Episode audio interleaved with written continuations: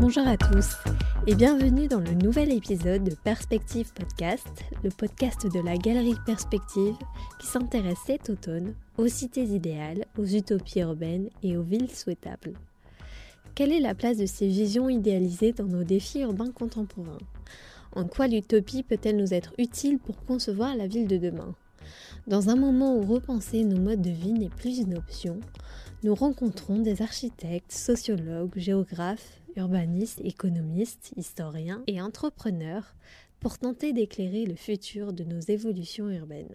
Soutenu par l'entreprise d'aménagement d'espace Perspective Habiter le Beau, ce podcast fait écho à notre exposition Cité, Utopie urbaine contemporaine, présentée jusqu'au 14 novembre 2020 à la galerie Perspective dans le 7e arrondissement de Paris. N'hésitez pas à passer nous y voir. L'entrée est gratuite et toutes les infos pratiques sont à retrouver en description de ce podcast. Aujourd'hui, nous rencontrons Lise Bourdeau-Lepage, qui est professeure de géographie à l'université Lyon 3 Jean Moulin et docteur HDR en économie.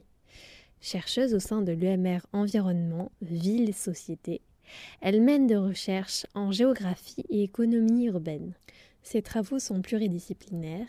Ses thèmes de recherche s'axent aussi bien sur le bien-être des individus urbains et ruraux que sur la place de la nature en ville ou le Grand Paris.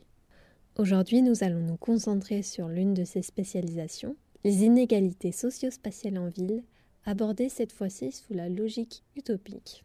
Pour cet entretien, nous allons comprendre comment se manifeste le désir d'une justice sociale dans l'utopie, et décortiquer la logique utopique pour mettre en lumière l'impossibilité de perfection.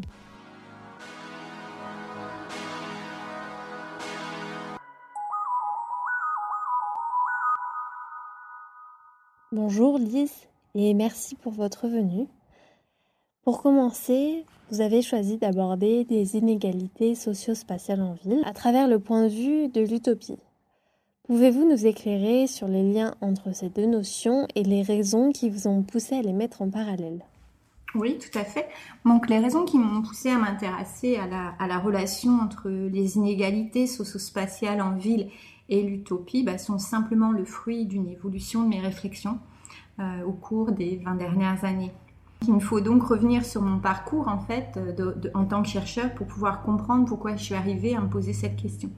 Donc comme vous l'avez dit, euh, les inégalités constituent la colonne vertébrale de mes travaux de recherche. Je travaille depuis de nombreuses années, depuis 95 pour être précise, sur différentes formes d'inégalités. Donc j'ai commencé à m'y intéresser dans le cadre de la transition économique des pays de l'Est, en me demandant si le changement de système économique et l'introduction de l'économie de marché en Pologne allaient générer plus ou moins d'inégalités socio-spatiales faut pas oublier évidemment que le système économique socialiste produisait des inégalités spatiales et sociales. Donc ce fut évidemment le sujet de ma thèse de doctorat et j'ai montré qu'il y avait des inégalités qui étaient renforcées entre les régions et que c'était dans les grandes villes que, que la situation était la plus favorable au cours du processus de transition. Donc ça m'a amené évidemment à m'intéresser aux villes et à investir le champ de l'économie urbaine. Et j'ai eu la chance de rencontrer Jean-Marie Oriot, un économiste spécialiste des villes qui a écrit avec moi donc euh, un des articles euh, sur l'utopie, euh, utopie, égalité, liberté, l'impossible idéal. Donc, on a étudié le processus de métropolisation à Paris et dans les capitales de l'Est européen, en prenant comme entrée la localisation des entreprises et le marché du travail. Donc, on a mis en évidence des divergences à travers l'histoire entre les villes et la permanence finalement des inégalités. Donc ça m'a conduit à la fin des années 2000 à me pencher sur le bien-être des citadins en me disant, bon, voilà, le fonctionnement urbain, on le comprend, mais maintenant, qu'en est-il des individus? Donc je me suis intéressée au bien-être des individus qui vivent en milieu, urbain et j'ai cherché à étalonner les inégalités qui pouvaient exister entre eux. Thématique que je continue à travailler aujourd'hui. Alors vous allez me dire, mais quel est le lien avec la question posée? Ben, C'est assez simple, mes travaux ont montré qu'il existe une permanence des inégalités que ce soit entre les villes, entre les individus, les différents systèmes économiques, et qu'il y a finalement une, création d'inégalités qui se fait. Aussi, ça m'est paru évidemment naturel de me demander si dans le cadre des utopies, l'élimination des inégalités était possible. Et donc, reformulé autrement, il s'agissait donc de se demander si les inégalités sociales étaient un trait caractéristique des sociétés humaines et si leur élimination était possible quand on traitait des utopies urbaines. Et donc cette entrée d'utopie urbaine me paraissait très intéressante car je suis convaincue que la ville est le reflet de notre société selon moi. Ces mots ne sont que ceux de la société. Donc voilà pour euh, répondre à votre question, cheminement un petit peu, un petit peu long, mais c'est pour comprendre comment on construit aussi euh, notre, notre pensée et nos thématiques de recherche. Un des sens communs de l'utopie est son caractère irréaliste, voire fantaisiste. Pourtant, vous expliquez que cela n'est pas forcément le cas, malgré ses logiques parfois irrationnelles. Comment l'utopie se distingue-t-elle du mythe, du fantastique, de la science-fiction? Oui, alors il est clair que selon, euh, selon moi, puis les travaux qu'on a menés avec Jean-Marie Oriot nous permettent de dire qu'on peut distinguer l'utopie du mythe, du fantastique ou de la science-fiction par plusieurs aspects. il faut revenir à la définition hein, du, mot utopie. Euh, il faut savoir que le mot utopie est hérité euh, du monde idéal imaginé par Thomas More en 1516 dans un ouvrage qu'il a nommé Utopia et qu'on traduit Utopie en français. En cela, il semble jouer sur l'ambiguïté du terme. D'abord, utopie, c'est utopios, le lieu de bonheur, ou bien euh, utopios, le lieu de nulle part, donc un lieu qui n'existerait pas. Ça, c'est la première euh, premier rappel. De l'autre côté, on sait que euh, l'utopie, c'est une construction imaginaire, a priori rationnelle, d'un monde idéal, d'une organisation humaine globale, au sens où elle touche tous les aspects de la vie, où elle est destinée à s'appliquer partout. Ensuite, elle se situe en dehors du temps et de l'espace vécu, même si elle est souvent historiquement euh, connotée et si son espace interne est fortement organisé, je pense qu'on y reviendra. La société y fonctionne selon d'autres principes que ceux de l'époque où elle est imaginée. Et donc, elle résulte généralement d'une critique fondamentale de la société existante au moment où elle est euh, envisagée. Hein. Et là, on sait très bien que Thomas More faisait une grosse, euh, comment critique de la société euh, anglaise à cette période. De plus, il faut savoir que l'utopie est le produit d'une recherche rationnelle d'un autre possible. C'est un exercice mental sur des possibles latéraux. Donc voilà un petit peu ce qu'on peut dire du côté d'utopie. Donc du coup, elle s'oppose complètement au mythe qui vient du grec mythos et qui signifie récit. C'est un récit qui met en scène des êtres surnaturels, des actions imaginaires, des fantasmes collectifs. On parle aussi d'allégories euh, philosophiques ou encore euh, le mythe serait un personnage imaginaire dont plusieurs traits correspondent à un idéal humain. Donc là, c'est ce qu'on va trouver dans la définition du Larousse. Donc on voit bien que c'est différent euh, de l'utopie. Et quant au fantastique, ben, ça vient du, latin fantasticus et du grec euh, fantastiskos qui, concerne l'imagination, donc créé par l'imagination. Donc il y a vraiment une, déconnexion entre, euh, enfin une différence entre les, ces trois euh, termes.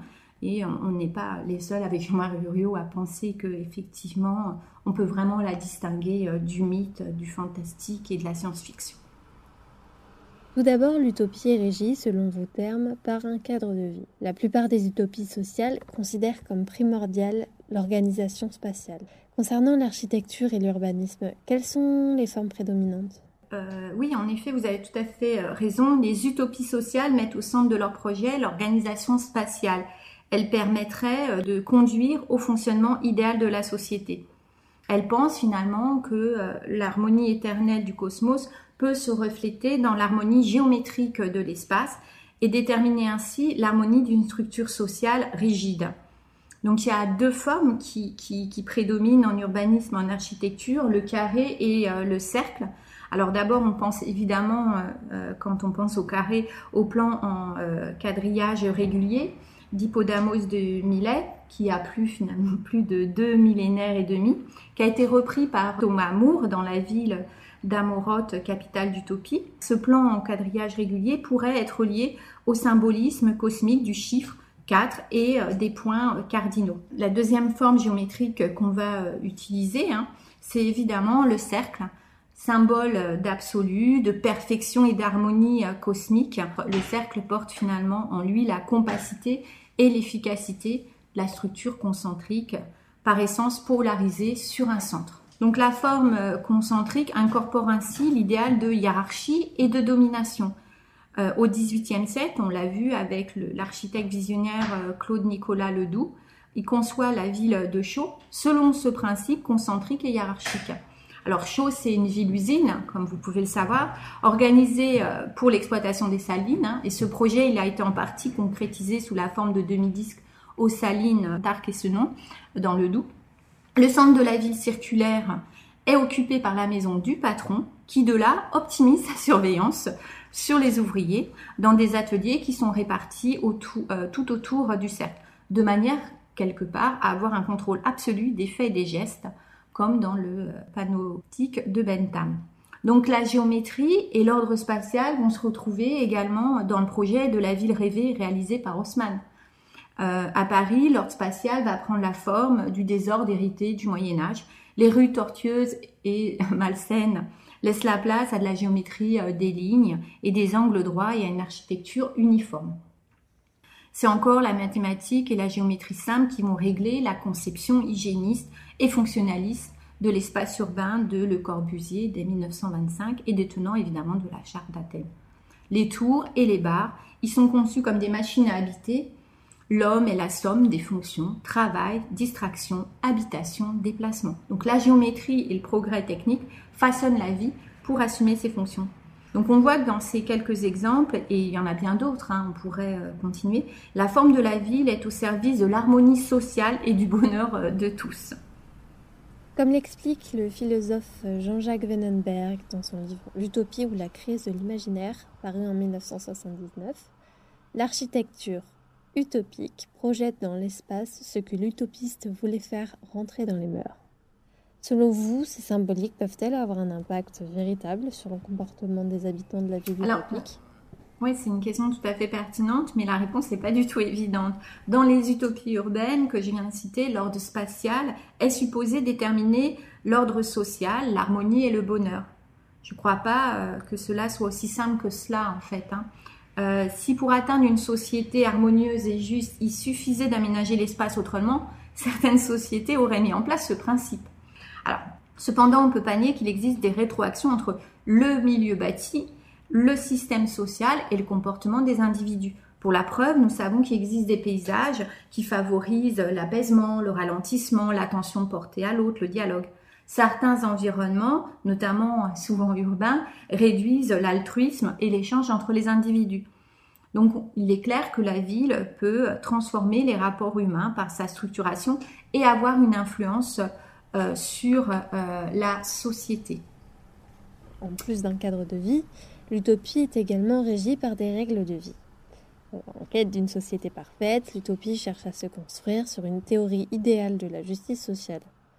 Vous expliquez qu'aucune utopie ne peut, voire ne veut, respecter parfaitement égalité et liberté. Pour quelles raisons alors oui, vous avez euh, parfaitement euh, raison. Quelles que soient les utopies urbaines imaginées depuis l'Antiquité, qui revendiquent une certaine justice sociale, aucune ne parvient à respecter égalité et liberté. La raison en est assez simple en fait. Toutes inventent des moyens pour parvenir à la justice sociale. Elles établissent donc des règles censées régir le comportement des individus et le cadre de vie urbain et conduire à une justice sociale. Et là, il y a un souci, c'est que ces règles du jeu s'avèrent plus ou moins contraignantes, plus ou moins consensuelles, plus ou moins imposées, consenties, quand elles ne sont pas complètement absurdes. De fait, ces règles restreignent la liberté des individus, la liberté de choix et la liberté d'acte. Hein. La liberté comme un ensemble de possibilités effectives, comme la possibilité pour euh, chacun d'agir et d'interagir de façon à réaliser ce qu'il désire et assurer l'égalité ou l'équité. Donc ces règles euh, imposent aux individus un mode de vie, une uniformité d'action et de choix. Et c'est là euh, le souci majeur. De plus, les utopies urbaines développent une approche homogène des individus. Elles oublient, elles nient la variabilité des aspirations, des capacités, des désirs des individus. Elles réduisent finalement les individus à des petits robots bien programmés qui doivent agir comme l'auteur de l'utopie l'a imaginé, des automates, hein, pour reprendre le terme de Sio Ran en 1960, ces petits robots, ces hommes standardisés sont censés adhérer aux règles érigées et au mode de vie proposé. Ainsi donc, l'injustice sociale se produit. Pour le dire autrement, l'uniformité prônée par l'utopie produit l'inégalité entre les individus par euh, une de leurs caractéristiques majeures, leur diversité. Le traitement égal d'individus inégaux aux aspirations diversifiées est inéquitable et injuste. D'après vos termes, les règles utopiques aboutissent très souvent à uniformiser le cadre de vie et le comportement des individus et reviennent à supposer un individu formaté, standardisé, utopiquement correct. Il est vrai que les habitants, pliés aux règles de l'utopiste comme partie inhérente du décor, perdent beaucoup de leur liberté individuelle. Par conséquent, comment le citadin peut-il vivre de manière consentie dans une ville utopique? Oui, c'est vrai. Bah, c'est assez simple en fait. La réponse est simple. Il va euh, continuer à, vivre dans cette ville ou de manière consentie dans une ville utopie, le fera tant que les avantages qu'il retirera à vivre dans la ville utopique seront supérieurs aux, désavantages, c'est-à-dire à sa perte de liberté de choix et d'action. Alors, à ce propos, il faut savoir que la littérature utopique pose habilement comme allant de soi la réalisation de l'abondance matérielle et la possibilité de satisfaire tous les besoins de l'individu. Donc c'est un élément clé de la perfection utopique et c'est implicitement un avantage suffisant à l'obtention du consentement des individus. Donc ça, c'est un élément assez clé. Dans vos écrits, vous employez le concept d'utopie libérale et de marché parfait. Pouvez-vous nous en dire plus à ce sujet? Alors ce qu'il faut, ce qu'il faut voir, c'est que l'utopie libérale, elle renvoie à la théorie du marché parfait, où les acheteurs et les vendeurs ont toute liberté d'agir. Précisément, le marché parfait, c'est tout simplement la liberté dans, le cadre de la concurrence parfaite, c'est-à-dire dans le cadre d'une liberté limitée. Alors pourquoi? En effet, sur un marché parfait, la seule liberté des individus est de répondre au prix que fixe le marché en adaptant leur offre et leur demande. La liberté s'arrête là. Ce marché utopique fonctionne si et seulement si les participants n'ont aucune interaction entre eux. Chacun doit respecter la loi du marché et ne pas chercher à obtenir ce qu'il désire que par le marché et non par le troc, le partage, le vol ou la violence. Les participants ne peuvent pas court-circuiter le marché en négociant des échanges bilatéraux avantageux. À cela s'ajoute l'axiome innocent que personne ne peut manifester la volonté d'avoir une quelconque influence sur le marché. On dit que le marché est atomique, hein, constitué d'une multitude de participants, aucun n'ayant le pouvoir d'influencer à lui seul les résultats des échanges. Mais ça, n'est pas forcément évident et c'est justement pour cette raison-là, de marché atomique, qu'on dit que les individus sont égaux euh, par leur absence de pouvoir et par leur soumission uniforme au marché. Sinon, le marché serait imparfait et s'éloignerait de l'idéal.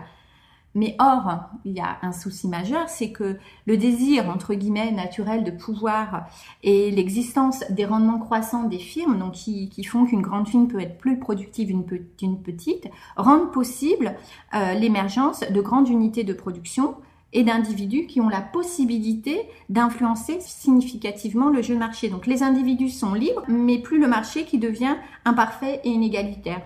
Et qui fait respecter évidemment ces règles de fonctionnement du marché parfait, c'est la fiction du commissaire euh, priseur euh, de l'auteur Valras, concrétisée inévitablement par une forme ou une autre de contrôle euh, du marché. Ainsi, la liberté d'échanger s'accompagne de l'absence de toute autre liberté. Et le marché, dit coordinateur, ne peut plus l'être sans qu'il soit lui-même coordonné, réglementé. L'utopie libérale s'appuie donc sur la théorie branlante et qui requiert une limitation des, libertés, comme on l'a vu.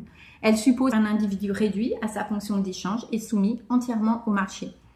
Plus grave, évidemment, en tant que géographe et économiste travaille sur l'espace, c'est que le modèle de marché parfait est aspatial, agéographique. Donc il ne peut pas prendre en compte la dimension euh, ou la variabilité euh, de l'environnement. Alors donc ça signifie que ce modèle de marché parfait va exclure la dimension spatiale et euh, évidemment c'est un souci majeur. Voilà un petit peu ce qu'on peut dire sur la théorie du marché parfait qui apparaît comme étant une utopie libérale. Comme on a pu le voir dans les interviews précédentes, les utopistes imaginent leur cité dans leur globalité, inflexible à l'évolution logique urbaine, avec des individus identiques, égaux à tout point de vue.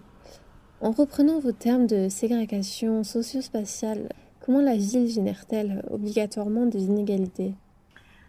Là, je ne sais pas si on peut dire que la ville va générer obligatoirement des inégalités. Ce que je disais tout à l'heure, c'est je dirais plutôt que c'est la société qui façonne la ville, qui va générer des inégalités. Car comme je vous l'ai dit au début de l'interview, bah, selon moi, la ville est l'expression spatiale de nos sociétés. À chaque période historique, on a vu que les villes portaient en elles euh, les éléments qui animent le système social et, elle, et finalement elle, elle reflète euh, les structures euh, de la de sociale. Là, on a un auteur comme Laborie en 1971 qui nous disait déjà ça. Donc, les villes présentent par conséquent les traits caractéristiques des groupes humains qui y vivent. Donc leurs formes sont simplement le reflet physique des sociétés actuelles, hein, si on parle des villes actuelles, tout en étant le résultat de l'histoire. Alors évidemment, là, on comprend bien que finalement, c'est pas forcément la ville, c'est pas la ville qui va elle sécréter euh, des inégalités, mais c'est plutôt la société, la manière dont elle est structurée. Mais alors après, il est, euh, évident euh, qu'il y a une variabilité en fonction des sociétés ou des civilisations. Dans certaines sociétés, la ségrégation urbaine, elle est prônée.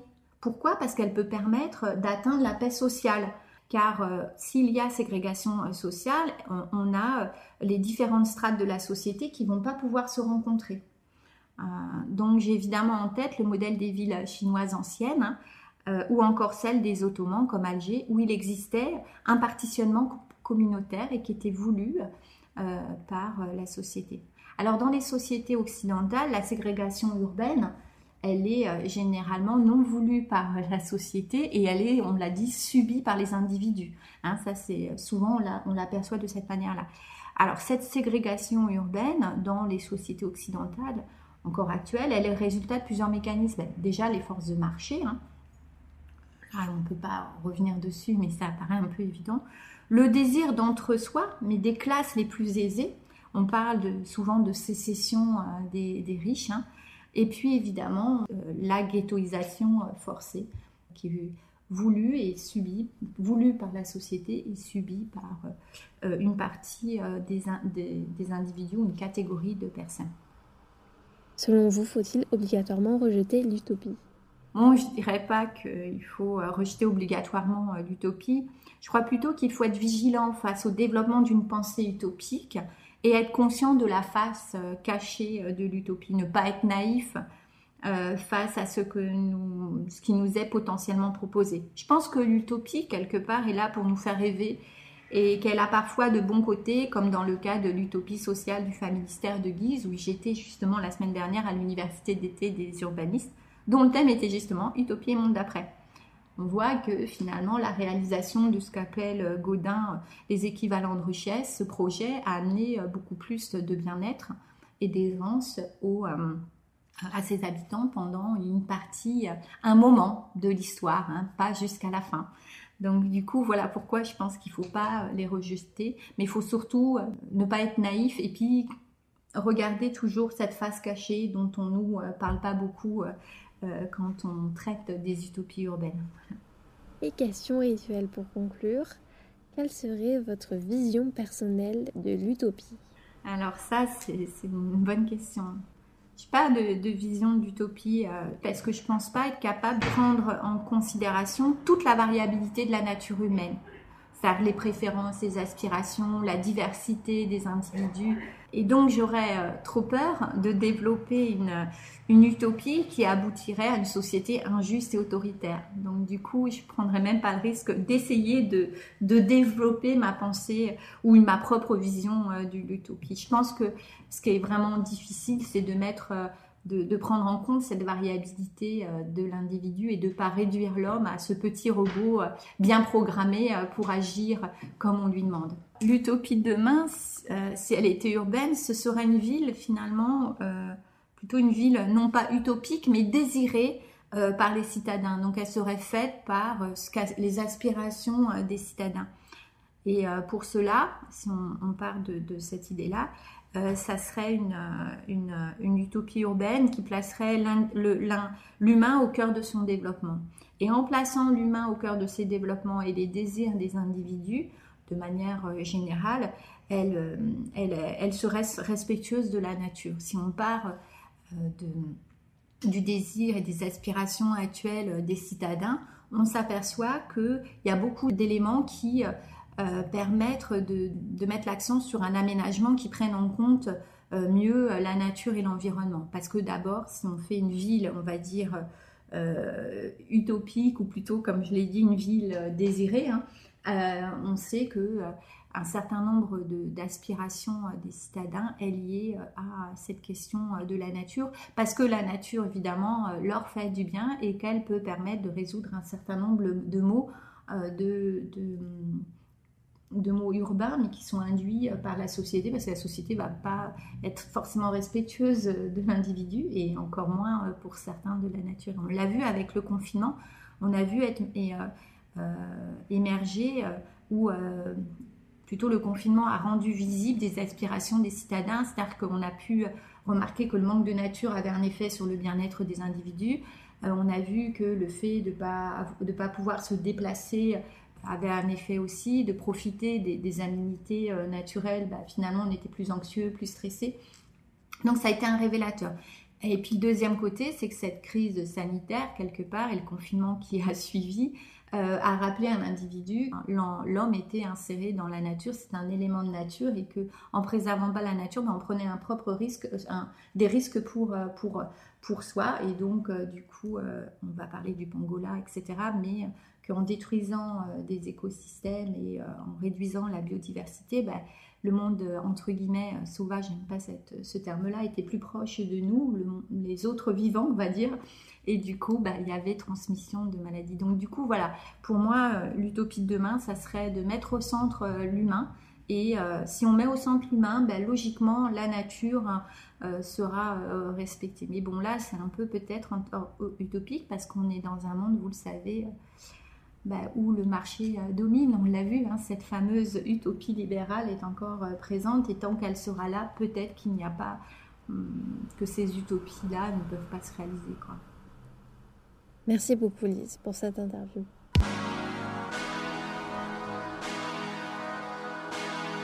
Vous venez d'écouter Perspective Podcast. Nous espérons que vous avez apprécié ce moment d'échange autour des utopies urbaines contemporaines. Si c'est le cas, n'hésitez pas à vous abonner et à nous soutenir avec 5 étoiles sur notre application de podcast. Venez suivre toute l'actualité du podcast et de la galerie en suivant notre compte Instagram Perspective Galerie. Vous pouvez également nous contacter par mail à propos de cet épisode ou à propos d'un autre projet à l'adresse galerie.perspectivehabiterlebeau.fr. Toutes les références citées ainsi que les informations pratiques pour venir visiter notre exposition sont à retrouver dans la description de ce podcast.